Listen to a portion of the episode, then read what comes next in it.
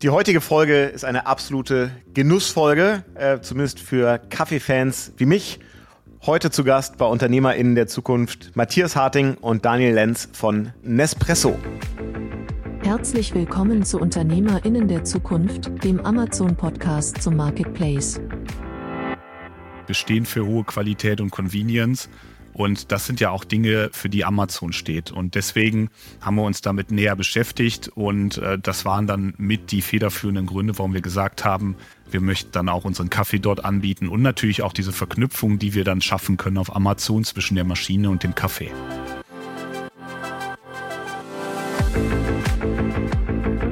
Herzlich willkommen zu UnternehmerInnen der Zukunft, dem Amazon-Podcast zum Marketplace. Wir stellen euch Menschen vor, die smart online handeln. Clevere Marketplace-Profis und erfahrene E-Commerce-Experten berichten offen von ihren Erfolgen und Fails. Und hier ist euer Gastgeber, Jan Bechler. Vor mir steht ausnahmsweise kein Kaffee, vor mir steht nur ein Wasser, aber heute geht es um Kaffee, es geht um Nespresso und bei mir sind Matthias und Daniel. Moin moin, schöne Grüße. Hallo, grüß Hallo. dich. Schön, dass ihr äh, bei uns seid. Ich glaube, Nespresso ist ja eine der äh, Household Names, so eine der Marken, äh, die fast jeder kennt, wenn man über Kaffee spricht. Und auch ich bin äh, durchaus Kunde bei euch. Äh, bei mir zu Hause steht zwar eine Siebträgermaschine, aber auf Reisen ist es tatsächlich so, dass ich so die kleinste Nespresso-Maschine, die ich so finden konnte, ähm, tatsächlich ab und zu mit im äh, Gepäck habe. Deswegen die Folge hier interessiert mich doppelt ich glaube, wenn man über Nespresso spricht, so wie ich es verstanden habe, dann macht es Sinn, einmal so ein bisschen zu verstehen, was versteckt sich eigentlich hinter Nespresso. Es gibt auf der einen Seite Kaffeemaschinen und es gibt äh, den Kaffee selber in Kapseln, aber das gehört ja nicht so richtig zusammen oder nur stückweise. Klärt doch mal auf, wie die Struktur eigentlich ist. Wer kümmert sich um Maschinen, wer kümmert sich um Kapseln und wofür seid ihr verantwortlich? Okay, dann äh, vielleicht einfach mal zu starten. Wir sind äh, als Nespresso, als Marke schon eine ganze Weile am Markt unterwegs, sind seit 1986 tatsächlich schon äh, im, äh, im Geschäft. In Deutschland seit äh, Ende der 90er, 1997, 96, 97, 98 in den Markt eingedrungen und reingekommen. Wie du richtig festgestellt hast, Maschine, da steht oft was ganz anderes drauf. Da steht, äh, stehen andere Marken drauf, DeLonghi, Krupp, Sage und auf den Kapseln, die sind ja von Nespresso, wie soll da einer durchsteigen? Und wenn man dann zu Nespresso in die Boutiquen geht, dann steht auf denselben Maschinen plötzlich gar nichts mehr drauf, sondern nur noch Nespresso. Also wirklich eine ganz spannende Geschichte. Insofern, ja, es ist alles irgendwie auseinander, aber doch zusammen. Und äh, da sollten wir uns die nächsten paar Minuten gönnen, um da einfach mal drüber zu reden, wie da was ist. Genau, also erzähl's doch mal, ihr als Nespresso, der Name kommt ja schon von Nestlé, das ist ja das Unternehmen dahinter. Erzählt mal, wie ging das los, als irgendjemand sich da in den 80ern überlegt hat, wir wollen jetzt Kaffee in Kapseln über solche Maschinen vertreiben. Welchen Teil des Geschäftes macht ihr? Macht ihr die Kapseln? Die Maschinen macht offensichtlich jemand anders. Ist das ein Lizenzmodell? Wie muss man sich das vorstellen? Genau, das äh, ist im Grunde ein Lizenzmodell, wie du es auch dargestellt hast. Der Name Nespresso, der darf von Nestlé kommen, der darf aber auch von Espresso kommen. Also wir haben da durchaus auch zwei Wege, die nach Rom führen. Und äh, wir haben äh, das Geschäft, was uns primär beschäftigt oder wo wir primär mit umgehen und was unser Modell ist, ist der Kaffee. Wir wollen gerne das beste In-Cup-Result, sagen wir immer. Wir wollen das beste berechenbare Ergebnis in der Tasse liefern nutzen dazu die besten Cafés weltweit, die wir irgendwo auftreiben können. Und äh, die wiederum füllen wir in kleinen Portionen ab, um tatsächlich dem Kunden, dem User, dem Genießer des, äh, der Kaffeekapsel am Ende das beste Geschmackserlebnis, egal wo man sich auf der Welt befindet, auch zu bieten. Die Maschinen sind äh, äh, auch als als Ganzes, als, als Patent, die da noch drauf sind, als, als äh, Entwicklung, die irgendwann mal entstanden ist, von Nespresso kreiert worden. Die Idee kommt komplett aus dem eigenen Unternehmen. Da hat sich jemand mal Gedanken gemacht, äh, wie kriegt man es hin, dieser italienische Kaffeegenuss, dass der dann auch entsprechend in die Haushalte kommt. Das heißt, das, was ich eigentlich nur in Italien im Urlaub genießen konnte, dass genau dieselbe Qualität oder eine ähnliche oder das, was ich als italienische oder was auch immer Kaffeequalität wahrnehme, dass ich das halt zu Hause habe und jede Tasse separat genießen kann.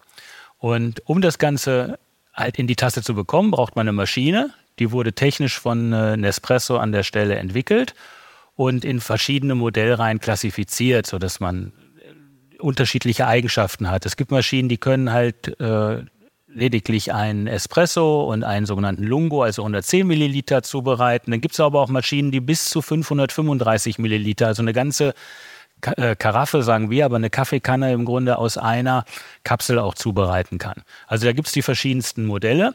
Und diese Modelle, dann, da nutzen wir die Unterstützung von Maschinenpartnern, die im Markt etabliert sind. Das ist eine Marke Krups, eine Marke DeLonghi, ganz frisch bei uns oder der neueste Partner, jetzt auch seit, seit zwei, drei, vier Jahren, ist die, ist die Marke Sage äh, die wir nutzen, weil die haben auch eine Kaffeekompetenz in, im Maschinenwesen. Die haben weniger eine wirklich im Kaffee, die stehen nicht für guten Kaffee, dafür steht ein Espresso, sondern sie stehen für gute Kaffeemaschinen. Und die nutzen wir äh, für den Vertrieb unseres eigenen Modells. Und das ist ein Lizenzmodell, dass wir diese Lizenzen an genau diese drei Maschinenpartner in Deutschland vergeben haben.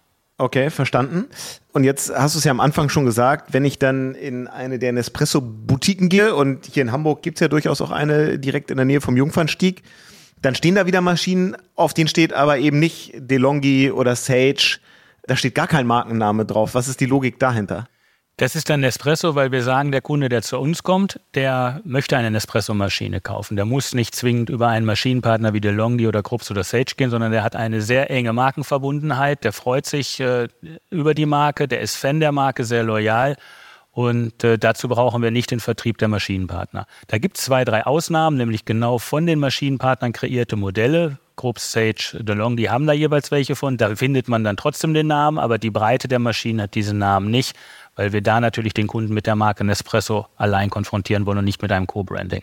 Ja, jetzt ist das ja mal für mich total auffällig und ich habe da schon häufig so ein bisschen verwundert vorgestanden ähm, vor dieser vor diesem Nespresso ja, Showroom oder Boutique in Hamburg, ich glaube am Neuen Ball ist es und habe mich gefragt, wie macht das Sinn? Also in einer der teuersten Innenstadtlagen von Hamburg für Kaffeekapseln so eine teure Fläche zu mieten für so ein Produkt, also nebenan ist Rimowa, ja, die verkaufen äh, tausende Euro äh, teure Koffer.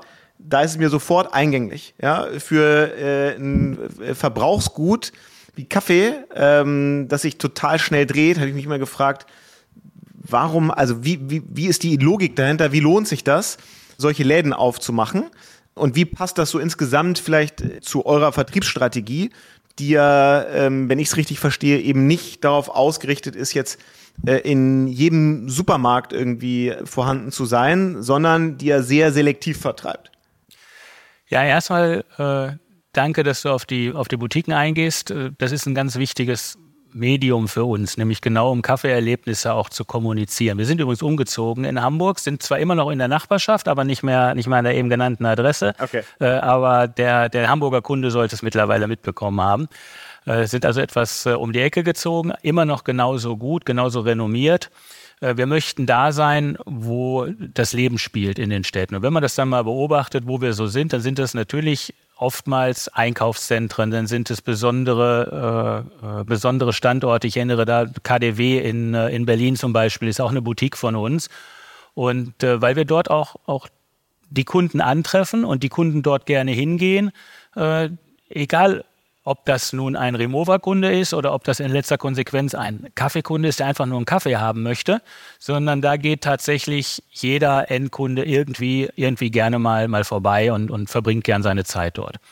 Und äh, mit hab Verständnis in dem Punkt, Daniel und ich, wir machen das Maschinengeschäft im Handel, in externen Kanälen, deswegen werden wir auf Marketingfragen schwer, schwer eingehen können, also komplett, kom komplett auch die Brand dann darzustellen. Aber eins dürfen wir da sicherlich sagen, es ist für uns eine Visitenkarte.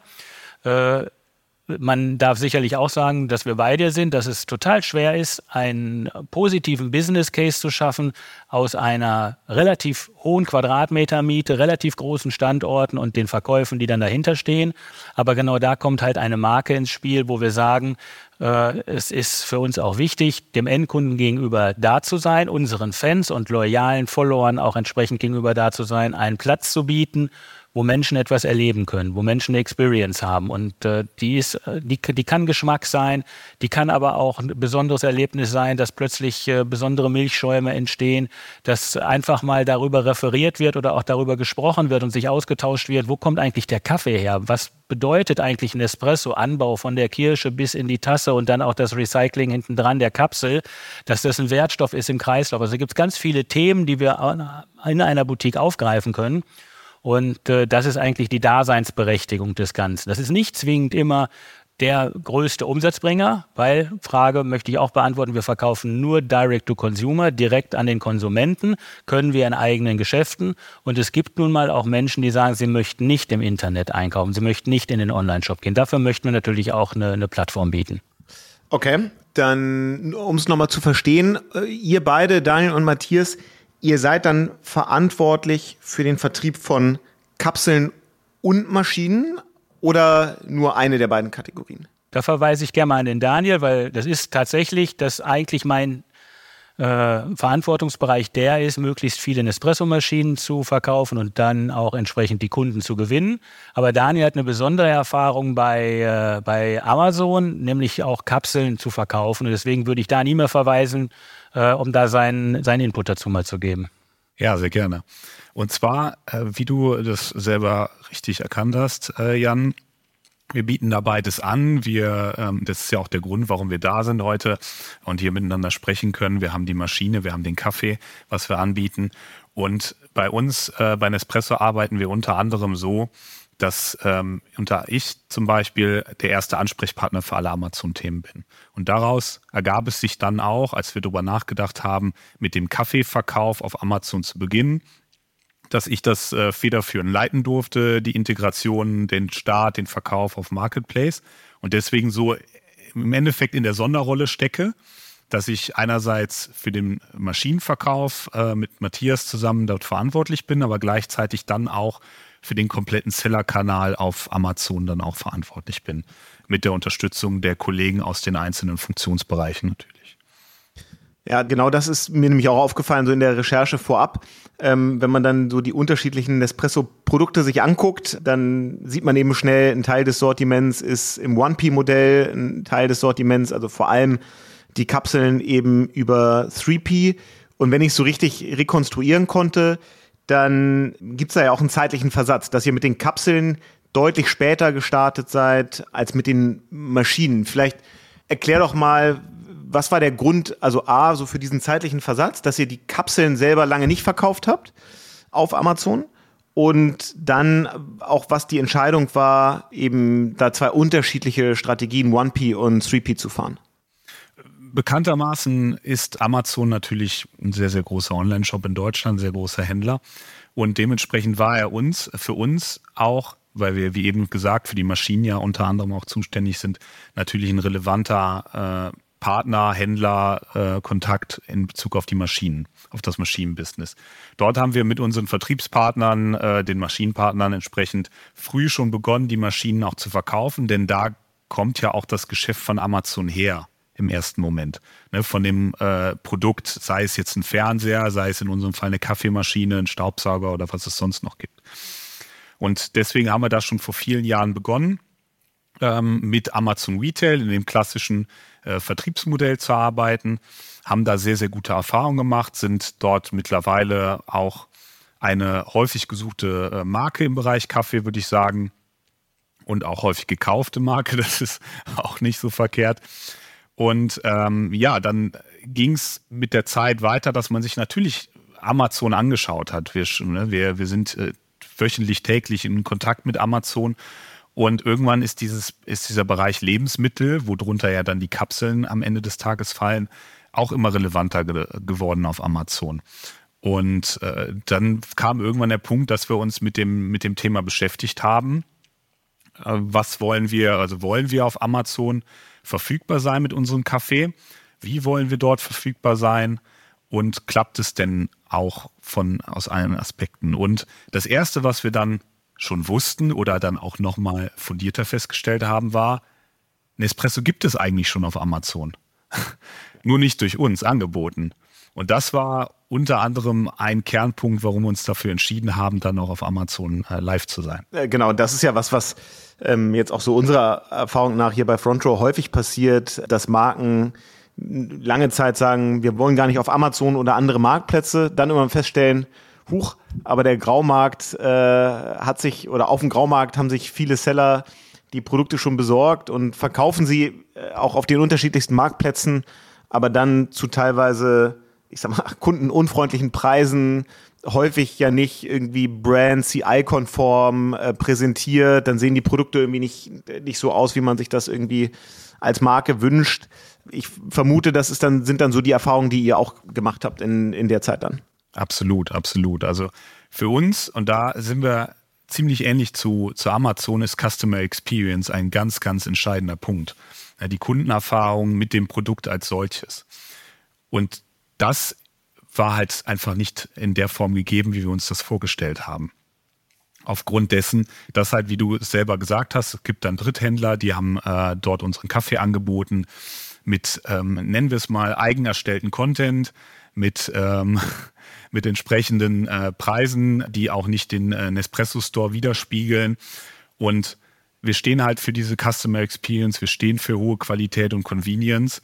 Und das sind ja auch Dinge, für die Amazon steht. Und deswegen haben wir uns damit näher beschäftigt. Und äh, das waren dann mit die federführenden Gründe, warum wir gesagt haben, wir möchten das dann auch unseren Kaffee dort anbieten und natürlich auch diese Verknüpfung, die wir dann schaffen können auf Amazon zwischen der Maschine und dem Kaffee. Ja, weil ihr da auch viele Bundles dann anbietet? Ja, das ist, äh, also Bundles aus Maschine und Kaffee ist etwas, was derzeit noch nicht so ohne weiteres möglich ist, denn mhm. die Verbindung zwischen 1P und 3P als direktes Bundle klappt leider technisch noch nicht. Ähm, aber wir wollen natürlich schauen, okay, wie können wir beides miteinander möglichst eng zusammenbringen, dass der Kunde halt auch die Möglichkeit hat, okay, beides dann möglichst einfach in einem Kaufprozess dann äh, zu kaufen. Ja, diese Herausforderung, die ihr dann hattet, dass, dass viele Produkte irgendwie schon ähm, auf Amazon gefunden werden konnten, aber dann halt nicht von euch, sondern von, von anderen Sellern, das aufzuräumen. Ähm, diese Herausforderung haben ja ganz viele Marken, die was ähnliches erleben. Erzähl doch mal so ein bisschen, wie, wie funktioniert das? Ja? Wie seid ihr das angegangen? Wie habt ihr das gemacht, dass ihr dann irgendwann die Produkte für euch geclaimt habt und gesagt, wir sind aber der Markeninhaber? Wir wollen da jetzt die Schreibrechte haben, die Produkte dann eben auch vernünftig präsentieren zu können. Äh, wie schnell ging das, dass das durchgegangen ist, dass ihr dann die Buybox bekommen habt? Also alle diese Fragen, die sich, glaube ich, ganz viele andere Marken auch stellen. Ja, also schnell geht da erstmal, oder schnell ist ein relativer Begriff, muss man dazu sagen.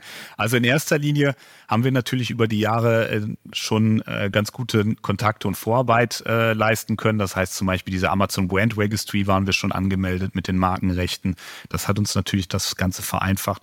Aber in dem Prozess, wo wir uns dann entschieden haben, auch Amazon Marketplace anzugehen, haben wir erstmal von Amazon äh, einen sehr, sehr guten Kontakt, den Florian Aderbauer, schöne Grüße äh, von hier aus, äh, bekommen, äh, der uns in dieser Reise bis heute begleitet, muss ich sagen, und ähm, auch sehr, sehr gut unterstützt mit den, äh, mit den Tools, die Amazon anbietet. Also das war ein, ein wichtiger Schritt von heute an.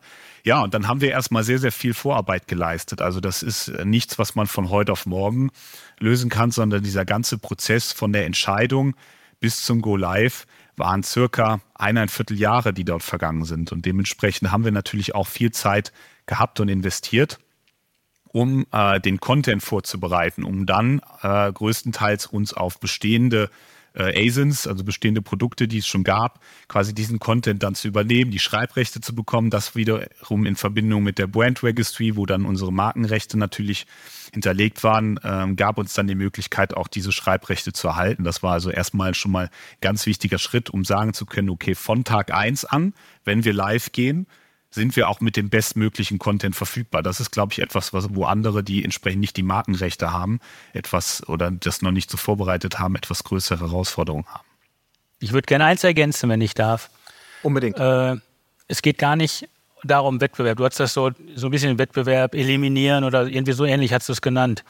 Wir stellen uns komplett im Wettbewerb. Wir freuen uns auch, dass der da ist und dass die Marke Nespresso so interessant ist, dass sogar andere Händler versuchen, sie zu nutzen aber wir möchten gerne Endkonsumentenerwartungen erfüllen. Das heißt, das, was der Endkonsument von uns erwartet, das heißt, es ist nicht unbedingt nur Experience, natürlich auch, aber auch Expectation, nämlich das, was irgendwo da ist beim Endkunden, der sagt, ich will Nespresso auf Amazon finden. Wir wissen auch, und da gibt es ja auch Studien drüber, dass Amazon ein sehr vertrauenswürdiger Händler aus der Perspektive des Endkundes, aus meiner auch, äh, keine, keine Frage, kein Fragezeichen dahinter, aber das ist ja tatsächlich auch, auch belegt oder belegbar. Und dementsprechend gibt es natürlich Menschen, die sind Fans von Nespresso und es gibt Menschen, die sind Fans von Amazon. Und äh, das sind nicht unbedingt immer Schnittmengen gegeben. Und darum bist du einfach irgendwo, bietest eine Maschine an und kommst überhaupt nicht in den Genuss, diesen Kunden einmal ansprechen zu dürfen mit deinem Produkt. Und das ist auch ein Grund, dass wir sagen, der Endkunde erwartet uns eigentlich bei, bei Amazon. Und darum sind wir auch den Schritt gegangen. Und natürlich, um dann zu sagen, wenn jemand nach einer Maschine sucht und vielleicht kauft, ist es ja eigentlich ja gegeben, dass man dann auch mal nach Kaffee sucht.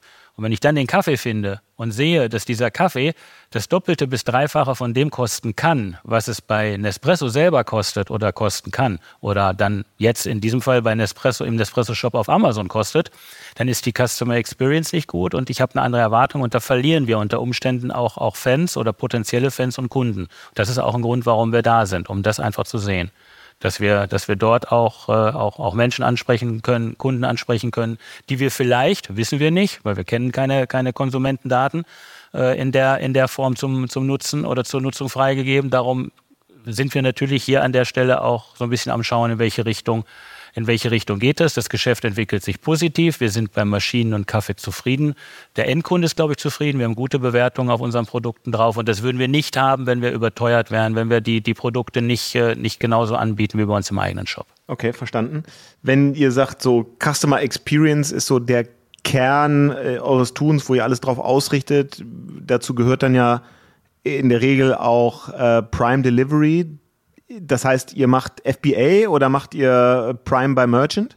Nein, wir haben uns äh, für FBA entschieden in der Tat. Aus äh, zwei Gründen im Endeffekt. Der eine Grund war, dass wir für Deutschland zuständig sind und zu dem Zeitpunkt, wo wir uns dafür entschieden haben, es nicht möglich war, äh, alle anderen Länder auszuschließen im Versand. Das war also in der Tat eine äh, Sache. Aber die andere und viel wichtigere Sache war halt das Thema äh, Liefergeschwindigkeit. Denn äh, wir alle wissen, dass von der Amazon-Kunde erwartet eine extrem schnelle Liefergeschwindigkeit. Nicht eine schnelle, sondern eine extrem schnelle Liefergeschwindigkeit. Und die konnten wir natürlich mit FBA dann auch dem Kunden sicherstellen und bieten. Und das war auch ein Mitgrund, warum wir uns dann dafür entschieden haben. Okay. Dann lass uns doch mal drüber sprechen, als ihr dann quasi der Tag war, wo alle eure Produkte quasi live gegangen seid, der Tag, an dem ihr als Seller aktiv wart, dann repräsentiert ihr jetzt ja eine Marke, die eine sehr hohe Markenbekanntheit hat, wo es sicherlich vorher schon ein ganz großes Suchvolumen äh, gegeben hat. Wie sah denn damals oder vielleicht auch heute so euer Marketing- und Advertising-Scope auf Amazon aus? Also seid ihr dann eher mit so Upper-Funnel-Maßnahmen rausgegangen, habt gesagt, übrigens ab jetzt Nespresso auch auf Amazon äh, oder habt ihr eher im Lower Funnel angefangen und gesagt, wir machen jetzt erstmal äh, Sponsored Ads? Ähm, wie sieht das heute aus? Nimm uns doch, doch da mal ein bisschen mit. Sehr gerne. Ich glaube, da kann man auch wieder sehr, sehr gut unterscheiden zwischen Maschine und Kaffee. Also erstmal ist natürlich dieser Lower Funnel Sponsored Ads die Basis von allem. Also das ist äh, das, was man immer äh, haben sollte, was immer funktionieren sollte und was das Wichtigste im Endeffekt ist. Wenn wir vielleicht mal mit der Maschine anfangen, mit der Masch beim Maschinenbereich haben wir schon sehr, sehr viel ausprobiert. Also von Sponsored Ads bis zu einem äh, Startseitenplatzierung, äh, Tagesfestplatzierung, Fire TV-Kampagne, Freebie. Also da haben wir schon das komplette ähm, Amazon Advertising Sortiment äh, getestet, würde ich sagen. Und das macht auch Sinn, weil wir da natürlich, also grundsätzlich ist erstmal Kaffee interessiert, glaube ich, so ziemlich jeder in Deutschland. Also jeder, jeder Haushalt hat eine Kaffeemaschine und dementsprechend ist dann auch Amazon als Webseite ein guter Spiegel dessen, wo wir halt viele Kunden erreichen können. Das in der Richtung. Äh, bei Kaffee sieht es ein bisschen anders aus, weil um erstmal den Kunden zu Nespresso-Kapseln zu bringen, muss er natürlich eine Nespresso-Maschine haben. Sonst bringt es nicht viel, ihn mit Nespresso-Kapseln anzusprechen. Und deswegen ähm, gehen wir da den Weg, dass wir mehr im Lower Funnel uns bewegen, mehr Sponsored Ads. Also dann, wenn der Kunde danach sucht, wenn er sich dafür interessiert, für die Nespresso-Kapsel, dass wir dann da sind. Das ist eigentlich das Entscheidende für uns. Verstanden. Jetzt gibt es ja auch andere Marken und andere Hersteller von Kapseln, die zumindest mein Verständnis auch mit euren Maschinen kompatibel sind. die genau das Gleiche wollen, ja, die auch dann präsent sein wollen, ja. äh, wenn jemand nach äh, Nespresso-Kapseln sucht. Ähm, ich habe es im Vorfeld mal gemacht. Da tauchen ja unterschiedlichste Marken auf. Da taucht tatsächlich ja auch Amazon auf mit äh, eigenen Kapseln. Mhm die sie anbieten. Das ist dann ja nochmal ein ganz äh, besonderes, äh, da wird ja quasi so ein Dreiecksverhältnis drauf, dass Amazon nicht nur euer, euer Vendor-Partner ist und ihr irgendwie im Sellergeschäft viel zusammenarbeitet, sondern auf einmal sind ihr dann ja, kann man schon sagen, glaube ich, auch Wettbewerber. Ne? Ähm, wie, wie guckt ihr da drauf, speziell, aber auch so allgemein, wie sind so eure Strategien, um eben Wettbewerber ähm, da rauszuhalten, die auf die Brandbidding machen, ähm, eben auf eure Produkte? Wir beobachten den Markt relativ intensiv. Also insofern kennen wir natürlich die Anbieter, die du genannt hast. Da, da gibt es auch ein paar, paar andere Marken. Und auch da kann ich sagen, das ist natürlich ganz cool, wenn man sieht, dass man eine Marke hat, wo, die so interessant auch für andere ist.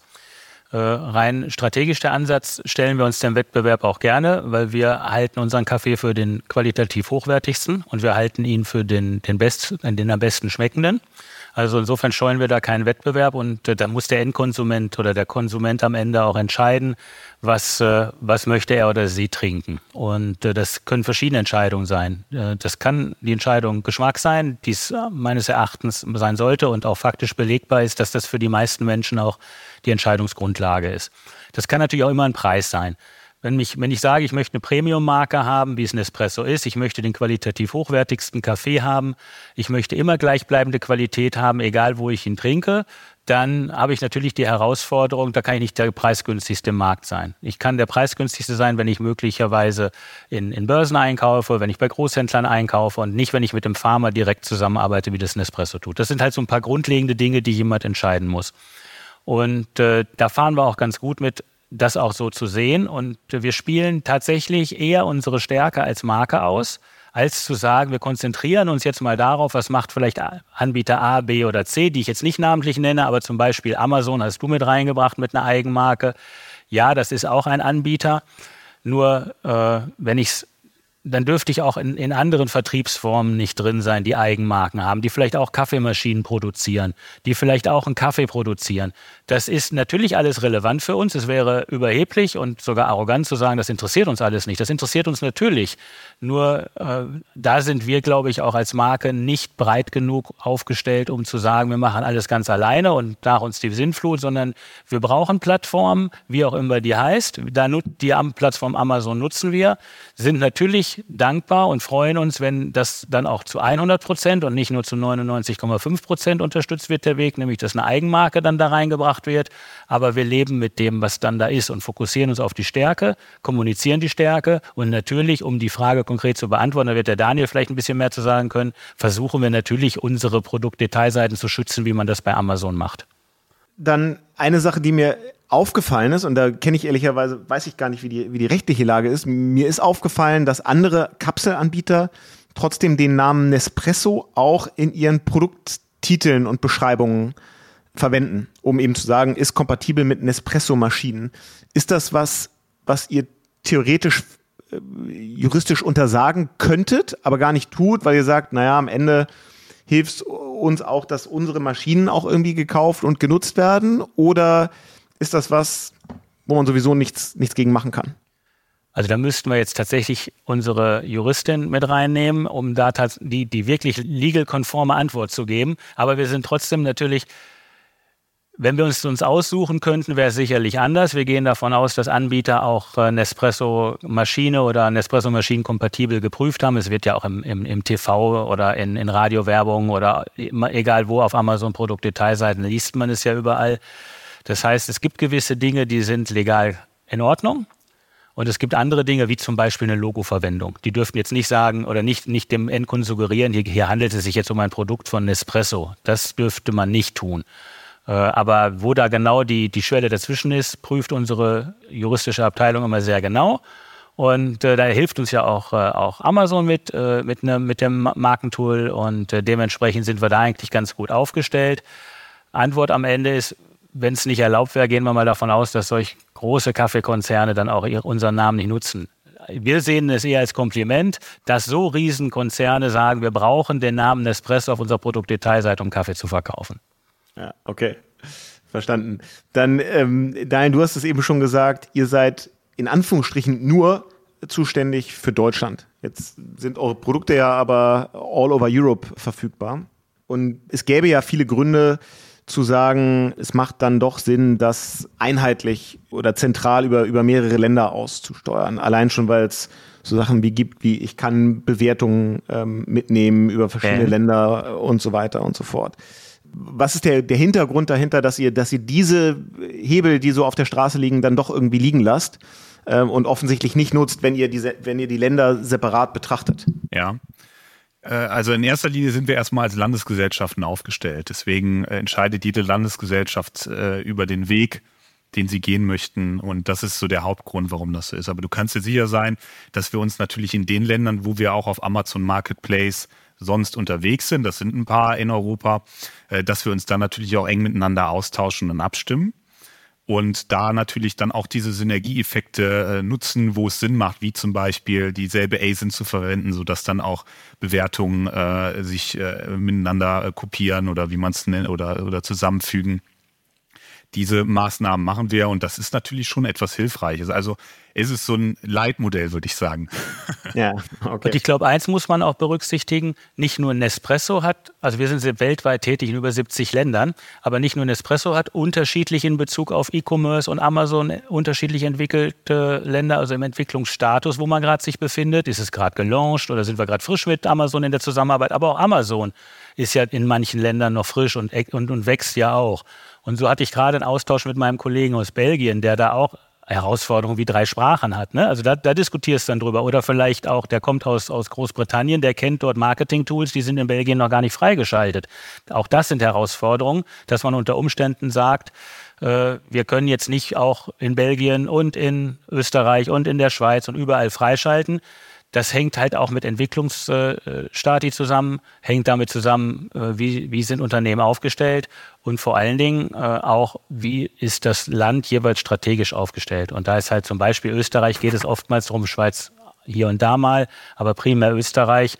Äh, in Österreich ist, ist Kaffee, hat Kaffee einen ganz anderen Stellenwert als in Deutschland. Es, es wird deutlich mehr wertgeschätzt. Und dementsprechend ist es dann auch eine ganz andere Vorgehensweise, die man hat. Und äh, diese, diese, in, in Österreich finden ein Großteil des Geschäfts zentral in Wien statt. Da drumherum passiert, passiert ganz viel. Und dann gibt es noch so zwei, drei, vier, ich möchte niemanden hier limitieren oder eliminieren, aber es ist halt ein großer Anteil der Bevölkerung von Österreich wohnt halt im, im Umkreis von Wien. Und das ist halt ein ganz anderer Ansatz, als wenn man dezentralisiert wie Deutschland ist, wo man so viele Millionen, Halbmillionen oder bis zu einer Viertelmillion Städte runter hat. Ich kenne die Zahl jetzt gerade gar nicht, aber es ist halt eine unheimlich eine breite Streuung der EinwohnerInnen hier in Deutschland.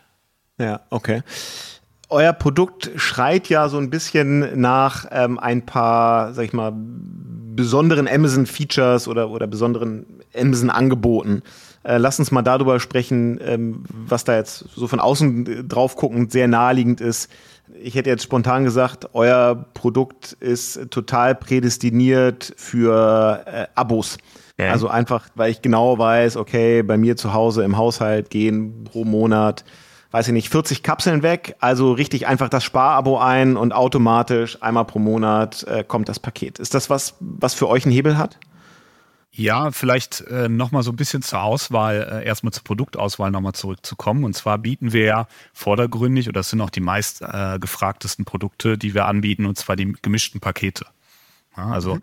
und da komme ich wieder so ein bisschen zum Thema Convenience zurück. Convenience ist ja auch ein, ein äh, Driver Endeffekt auf Amazon. Ne, warum ist man auf Amazon? Weil es halt so einfach ist, weil es so schnell ist zu bestellen und sonstiges. Und das haben wir uns halt dazu Nutze gemacht. Und das ja. ist sicherlich auch ein Grund, warum du deine Maschine im Urlaub zum Beispiel benutzt, Jan, ne? weil es so einfach und schnell ist dann. Äh, deswegen das in der Richtung. Und bei diesen Mix-Paketen haben wir in der Tat zum Beispiel auch das Sparabo aktiviert, weil wir sagen, okay, da macht es äh, Sinn, äh, da haben wir die häufigsten Käufe. Ähm, und so hat der Kunde natürlich eine breite Auswahl, es auszuprobieren. Wir freuen uns natürlich dann über jeden, der äh, dann vielleicht auch den Weg da im Nachhinein zu Nespresso findet, weil er sagt, okay, aus diesem Paket habe ich meine Lieblingssorte gefunden und die bestelle ich mir dann äh, in der Menge, in der ich es möchte, dann äh, bei Nespresso. Aber wir bieten halt auch diese Convenient-Möglichkeit über Sparabo. Äh, das haben wir da seit längerem eingerichtet. Ja, und sonst beschäftigen wir uns auch mit, mit allen äh, Tools, die es äh, drumherum äh, so gibt oder die vielleicht dann auch für den Kunden interessant sein können. Ist Amazon Fresh für euch ein Thema, so im Sinne von, ich mache da eben meinen Wochenlebensmitteleinkauf und dann kommt der Kaffee eben mit dazu? Auch etwas, womit wir uns beschäftigen, was ich auch interessant finde. Mein Kenntnisstand ist, dass es nicht über Marketplace äh, nutzbar ist derzeit als Verkäufer. Und äh, deswegen noch nicht. Aber wenn sich Amazon mal dazu entscheiden sollte, das aufzumachen, dann äh, können wir da gerne drüber sprechen. okay, okay, okay, okay. Lass uns noch mal ein bisschen über E-Commerce und Marktplatz abseits von Amazon sprechen. Ähm, jetzt ist Amazon natürlich ganz klar der dominante äh, Kanal oder der, der größte und relevanteste. Und wahrscheinlich ist es, würde ich auch sagen, der einzige, der so richtig Maschine und Verbrauchsprodukte kombiniert oder der für beides eine gleich hohe Relevanz hat. Aber es gibt ja doch noch genug andere, wo man jetzt denken würde, die haben auch eine Relevanz. Also für Maschinen kommt man sofort auf Mediamarkt Saturn, ähm, auf otto.de. Für die Kapseln denkt man dann vielleicht eher über Kanäle wie Rewe und, und, und andere nach. Ähm, wie sieht da so insgesamt eure Landschaft aus? Ich habe gesehen, also auf otto.de bekomme ich auch die äh, Maschinen zum Beispiel. Bei Mediamarkt Saturn habe ich es online gar nicht nachgeguckt. Da weiß ich aber in meinem Saturn bei mir zu Hause ums Eck, da stehen sie auf jeden Fall. Wie seid ihr da aufgestellt? Ja, wir sind sehr breit aufgestellt in Sachen Maschinenvertrieb. Also das bekommt man eigentlich überall, äh, wo man äh, Kaffeemaschinen auch äh, bekommt, was halt ein Elektrofachhändler ist oder was wir in, im weitesten Sinne als Fachhandel dann auch, auch bewerten. Äh, wir sind in dem äh, Kanal äh, Lebensmittel in der Regel nicht vertreten, was, was natürlich naheliegend wäre bei Kaffee, klar. Wir haben uns aber oder auch die, die Maschinenpartner, mit denen wir arbeiten, klar auch fokussiert auf das Thema Elektrofachhandel, weil wir schon ein beratungsintensives Produkt auch haben. Wir haben kein Produkt, was man mal eben mitnimmt, es, es ist in der Regel hat die Maschine keinen Mitnahmepreis, sondern man, man möchte einfach mal erfahren, auf was lasse ich mich ein, was ist das jetzt für ein System und was ist eigentlich der Vorteil von Nespresso. Das heißt, wir möchten auch eine Beratung hinter dem Produkt stehen haben. Auch ein Grund, warum man im stationären Handel vielfach unser Produkt auch probieren kann.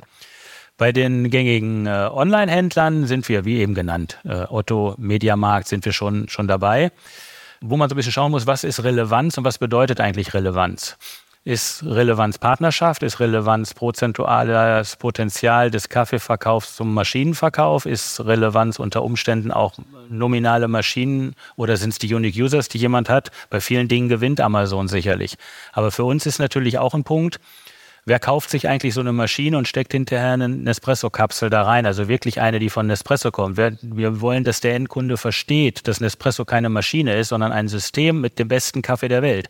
Und das ist, glaube ich, etwas, wenn wir das transportieren können, dann ist ein Marktplatz unter Umständen relevanter als viele andere. Was jetzt nicht heißen soll, dass der eine das nicht kann oder der andere das kann, aber wir bewerten nach vielen verschiedenen Kritikpunkten. Und einer davon ist natürlich Potenzial auf Sellout.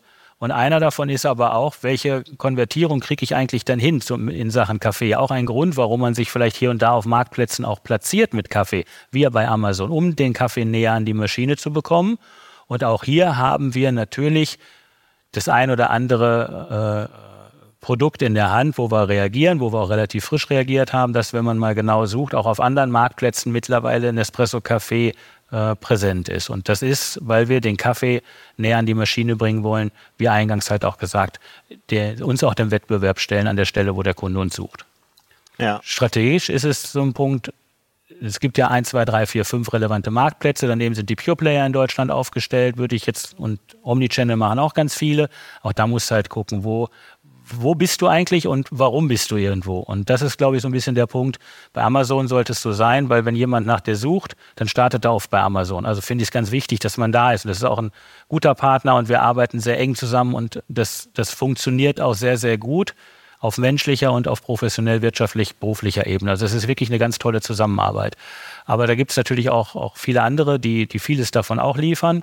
Und so versuchen wir uns an verschiedenen Stellen äh, zu schauen, wofür ist eigentlich ein Marktplatz relevant. Und so findest du auf eBay eine ganz andere Käuferschaft als auf Amazon, aber die haben oftmals gar keine Schnittmenge. Und so geht es dir auch bei Otto, da ist wieder eine ganz andere Käuferschaft. Und beim Mediamarkt sind dann alle, die irgendwie nach einem Elektroprodukt gucken oder auch nicht, wissen wir auch nicht ganz genau, aber das nehmen wir jetzt mal an. Und deswegen, da, da richten wir uns so ein bisschen nach, äh, nach aus. Wir können da in die Tiefe einsteigen, kein Problem, keine Frage, aber ich glaube, wir brauchen zwei Stunden. Ja, okay. Wer hast du eben schon genannt, das habe ich in der Vorbereitung, ähm, habe ich das gesehen, dass ihr mit dem Kanal ja tatsächlich äh, auch mal durchaus länger experimentiert habt und euch am Ende entschieden habt, euch da aber wieder zurückzuziehen, genau weil der so diese Kriterien, die du eben genannt hast, nicht erfüllt hat? Das hat auch viele Gründe gehabt. Unter anderem war es ein Pilot, wo wir von Grund auf gesagt haben, wir wollen mal testen und lernen, wie ist es überhaupt, äh, auf anderen Plattformen sich zu bewegen mit, äh, mit Kaffee. Das kannten wir bis zu dem Zeitpunkt gar nicht in Deutschland. Äh, wir haben das damals selber gemacht. Wir wollten auch mal verstehen, wie funktioniert eigentlich so eine Anbindung.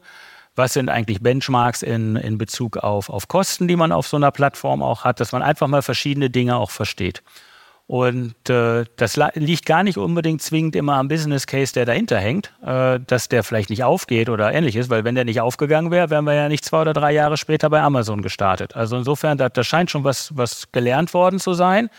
Und in dem Fall sehen wir eBay aber primär als Kanal für Maschinenvertrieb und äh, den Kunden dort das zu bieten, was er vielleicht auch sucht oder was er gewiss sucht. Denn das ist ja auch etwas, wo jemand nach Kaffeemaschinen gebrauchten sucht, gebrauchte Kaffeemaschinen einstellt. Das ist ein großer, böse sagt man Flohmarkt, aber es ist halt sehr, sehr breit aufgestellt, das Sortiment oder das, was man dort findet. Und äh, ein Grund auch, warum wir auch dort mit, mit Kaffee seit ein paar Wochen wieder live sind. Also du findest mittlerweile wieder Kaffee dort, weil okay. wir gelernt haben, du solltest da sein, aber so eine Direktanbindung ist nicht zwingend erforderlich. Welche Rolle spielt denn euer eigener Online-Shop äh, für eine Marke, die so sehr D2C fokussiert ist, wie ihr das seid, wenn man das mal so in, in Relation setzt zu zum Beispiel Amazon? Welche Bedeutung hat der eigene Webshop?